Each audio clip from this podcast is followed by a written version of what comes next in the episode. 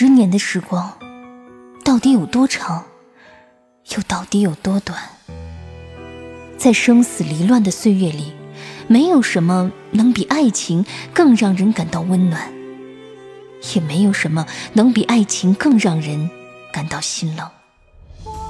多年的恩怨，似水无痕，在痛彻心扉中，他才发觉自己一生中最爱的人，依然是他。往昔种种，烟云一般在眼前腾起、消散。他终是不忍负他，只是他一生中是最美好的十年，却如梦幻泡影，从此不在。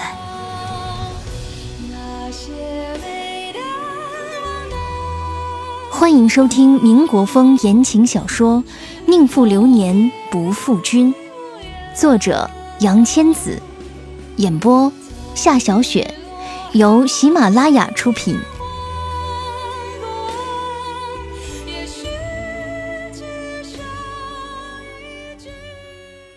第二十三集，第五章：此生此夜不长好。五。上海的冬天今年格外暖和，叶家温室里也种了凌霄花。摘了一瓶，放在叶飞青卧室里。这样嫩黄的颜色，摆在西班牙风格的七彩玻璃屏风上头，说不出的慵懒华贵。沈兰站在门口望着叶飞青，远远问道：“你的脚伤好点没有？”叶飞青陷在软软的欧式大床上，斜睨着沈兰，朝他招了招手：“你过来看看不就知道了？干嘛离得我这样远？”沈兰只得走过去，在床角处坐下，仔细查看了他的伤口，说：“你皮肤挺好的，看样子很快就会好了。”叶飞青盯着他看了一会儿，从床头柜上摸出一盒香烟，问他：“你介意吗？”沈兰摇摇头，说：“平时倒不见你抽烟。”叶飞青说。在国外读书时养成的坏毛病，每到考试之前，同学们都在走廊里抽烟，我便也学会了。写论文时一夜能抽三根，但回国后就戒了。他手指修长，白皙的泛出淡淡的青色，掏了掏口袋，没有找到打火机。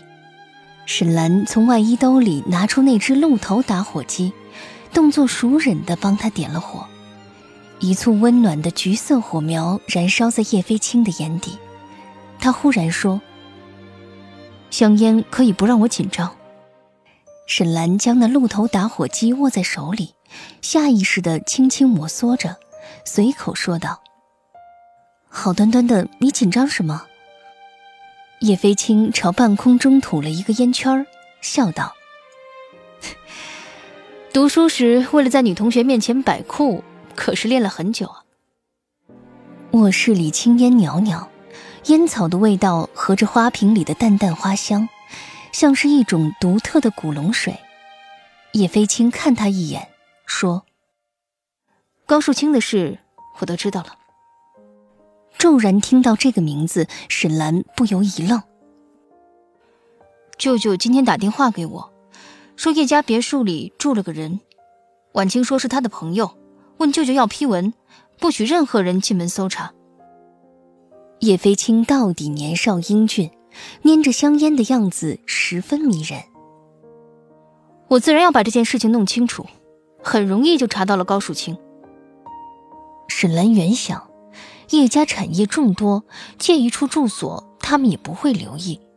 再打着叶飞青娘舅的司令名头，高树清这事儿便可以瞒天过海。哪知道小看了这兄妹俩，都不是省油的灯。你的事，我都知道了。叶飞青像是下了极大的决心，说出这话，忽然探出身去，把床头上的水晶烟灰缸拿在手里，将香烟狠狠按在上面，余烟袅袅。他说：“或许我该叫你沈群玉。”仿佛今年的伤疤被揭开，流出血来，却有一种痛快的感觉。沈兰侧头望着别处，那些遥远的往事浮上心头。她也想否认，可是她知道自己瞒不过去了。踏破铁鞋无觅处，得来全不费工夫。叶飞青见他沉默不语，又说：“为了找你，我曾经求助于青帮，阴错阳差，还因此被斧头帮教训了一回。段老南下，曾经指明想要见你。”沈兰抬起头迎向他的目光。过去的人和事，我不想再见，也不想再提。希望你能帮我保守这个秘密。其实，我不仅可以帮你保密，还可以帮你做很多事情。叶飞青靠近了他，双目灼灼，看得出来他这一刻也很紧张。他忽然捉住他的手：“雪兰，我希望你嫁给我。”他万没想到他会忽然说这样一句话。像是受了惊，他猛地站起来，起身走过去，打开卧室的窗户。夜里微凉的空气扑面而来，树梢上悬着一钩带韵的残月。站在窗边，凉风习习。沈兰回过头来问他：“今天也没喝酒，你说出来的话是要负责任的。”“我是认真的。”他在他身后说。我脚受伤了，不能跪下求婚，日后一定补给你。沈兰转身背对着他，只当没听到。身后静了片刻，然后发出窸窣的声音。沈兰回头一看，竟是叶飞青挣扎着想要下地，他急忙回去扶他：“别乱动，你腿伤还没好，胡闹什么？”叶飞青抓住他的手腕。从枕头下摸出一只粉色心形的戒指盒，单手打开，盒子里露出好大一枚钻石戒指，倒映着雪亮的灯光，有些刺眼。沈兰本能地转过头去，他的手很热，微微有些出汗，紧紧抓着他不放。他在他耳边问：“我哪里都不输司徒承恩的，他日也绝不会像他那样对你。”对他来说，一旦身份曝光，所有的过去也都将在众人面前一览无余。听了这话，这一刻他没有挣扎，也没有争辩，只是呆呆坐着。左手无名指上忽然感到一阵凉意，低头一看，偌大的钻戒已在自己无名指上灿然生辉。叶飞青仍是抓着他的手腕。好像生怕他要跑了似的，说：“我愿意将这世上最好的全给你，只要你肯相信我这一次。我的事你都知道了，还不有多远躲多远啊？”沈兰转头望着他的眼睛：“我已经不是过去的沈群玉了，如今我是个大麻烦，百害而无一利。高树清太显眼，你这次保他。”实在是走了一步险棋呀！舅舅说，现在已经有人怀疑你的身份了，说不定现在我们家门口就有日本特务在监视你。望着那双明眸里闪现出的深深哀伤的神色，叶飞青忍不住伸手抚向他的脸庞。世兰，我喜欢你，所以我要保护你。我希望你能明白我的心意。这个男子。起初不过是在琴行里有一面之缘，没想到竟然走到今日。叶飞青眼中有昭然的关切和期盼，他看得眼睛发酸，不忍拒绝，却也同样不忍回应。我自己的事，理应自己解决，没有人能够帮我。我可以帮你保住高树清，也可以动用叶家的资源帮你支援东北。叶飞青将他轻轻拥入怀中，这一刻，他像猫一样乖巧、无助，又有些迷茫的样子。他在他耳边说：“我不喜欢你看司徒承恩时的那种眼神。他下个月就要跟孔乐儿结婚了，他不该再来招惹你。”他心头一惊，原来，即使早知道他与孔乐儿的婚事，骤然听了这话，心头还是有些刺痛。望着窗外一钩残月，他想：为什么他能轻易的忘记过去，抛却旧情，而自己却做不到？相思相见知何日？此时此夜难为情。一生这样短，他还来得及忘记他吗？你真的肯帮我？他倚在他怀里，轻声的问。宝生琴行的经理，他的妻子，面瘫的小老板，其实都是我们的人。我瞒了你这么多事，还利用你，你不怪我。他声音笃定。又仿佛有种醉生梦死的朦胧之感。沈君月，我敬你，爱你，永远不会怪你。这么多年来，我隐姓埋名，流亡在外，从未有一刻忘记故土。他抬起左手，落在那熠熠生辉的三卡钻石上。我接受你的帮助，并承诺我会努力。以日后全部的爱来回报你。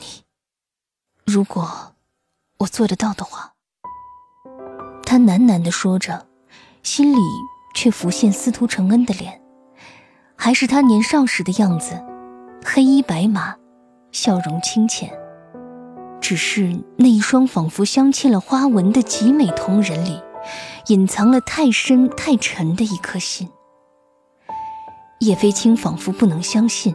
猛地将他从自己怀里推开，双手捧着他的脸颊，眼神中充满了惊喜。沈兰，你说什么？你你真的答应了我？你冒死救我，又为我砸断了腿，不但没有怨言，还送我这么漂亮的钻戒。沈兰浅笑，希望气氛轻松一些，说。这样美的珍宝，有几个女人能够拒绝？我也不能免俗啊。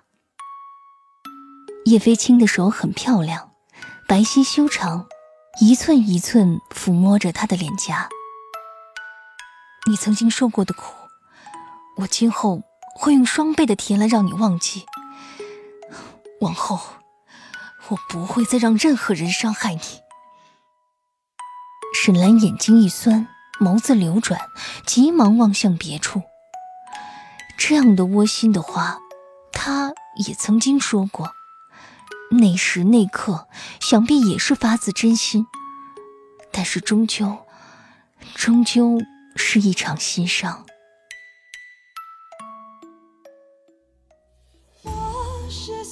您正在收听的是喜马拉雅出品的民国风言情小说《宁负流年不负君》六。大年三十，沈府门口停了好几辆四轮马车，八竿子打不着的远亲都接了来，在外院摆了十几桌，真真门庭若市。厨子偷偷往饺子馅里倒了半碗猪油，这样又香又腻。心想这样食客们也能少吃几个。内院里，沈家所有人一起吃饭。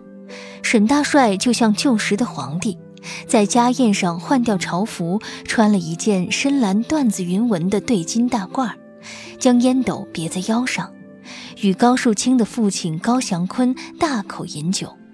一坛女儿红转眼就见底了。小字辈们坐在另一张桌子上，三少的进士上前说道：“三少，戏台搭好了，连老板的庆贺班正在后院候着呢。”三少闻言，走到沈大帅身边耳语几句，这才对众人说：“今日有幸请到京城名角连墨梅先生为我们唱一出《鸿福夜奔》。”为给众人惊喜，连墨梅先生来沈府登台献艺的消息事先并没有公布。此言一出，所有宾客先是愣了一下，随即掌声雷动。戏台搭在人工湖正中的水榭上，灯笼的红映着水光。锣鼓铿锵声中，连墨梅翩然上场，媚眼流转，无限风流。这初出一个亮相，众人已经看得痴了。沈群凤坐在沈群玉对面，司徒承恩身边，抿了一口大麦茶，就了一口桂花糕，笑道：“怎么不是连老板最拿手的《霸王别姬》？今日女眷众多，唱这出《鸿福夜奔》，也不怕教坏了他们。承恩，你说是不是？”沈群玉见他与司徒承恩卿卿我我的样子，心头火起，不冷不热接口说道：“多几个鸿福，就多几个李靖。英雄不问出处，慧眼识珠，有什么不好？”沈群凤巧笑着又了一声，说：“这么说，六妹对这鸿福夜奔，倒是十分向往了。”那我可要让管家给你房间多加把锁，免得哪天早晨那个男人跑了，咱姐妹可就再也见不着了。说罢，连声笑着，还有意无意的往承恩身上靠了靠。沈群玉冷笑一声，说：“哼，一求无价宝，难得有情郎。若是跟对了人，夜奔又何妨？”倒也不是所有女子都有鸿福那番勇气和智慧，比如说吴姐你。桌上人听得这两姐妹言语间火药味渐浓，四少急忙打圆场说：“你们俩别唠了，仔细点听戏。知道爹爹花了多大价钱才请到连墨梅的吗？暴殄天物了都。”司徒承恩也跟着帮腔。听说连老板在京城登台都是一票难求。说罢，目光掠过沈群玉的脸，昏暗灯光下仿佛有深深的寒意。沈群玉心中稍定，转身看戏，只觉得那连墨梅媚身长玉立，却又媚眼如丝，倒是有种奇异的美感。高树清坐在沈群玉身边，这时偷偷拽了一下他的衣角。小声对他说：“你觉不觉得这鸿福的眼睛好像会说话一样，一直在看着什么人？”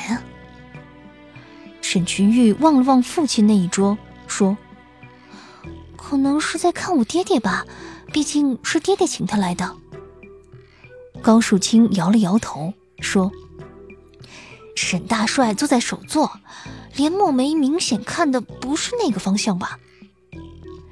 沈群玉仔细又看了看，无意间瞥见三姨太此时此刻望着台上的表情，红灯暗影下仿佛格外温存。高树清顺着他的目光望过去，将声音压得更低：“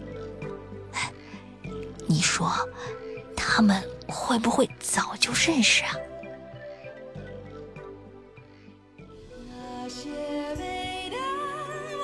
听众朋友，您刚刚收听到的是喜马拉雅出品的《宁负流年不负君》，作者杨千子，播讲夏小雪，由杨千子授权。更多精彩有声书尽在喜马拉雅。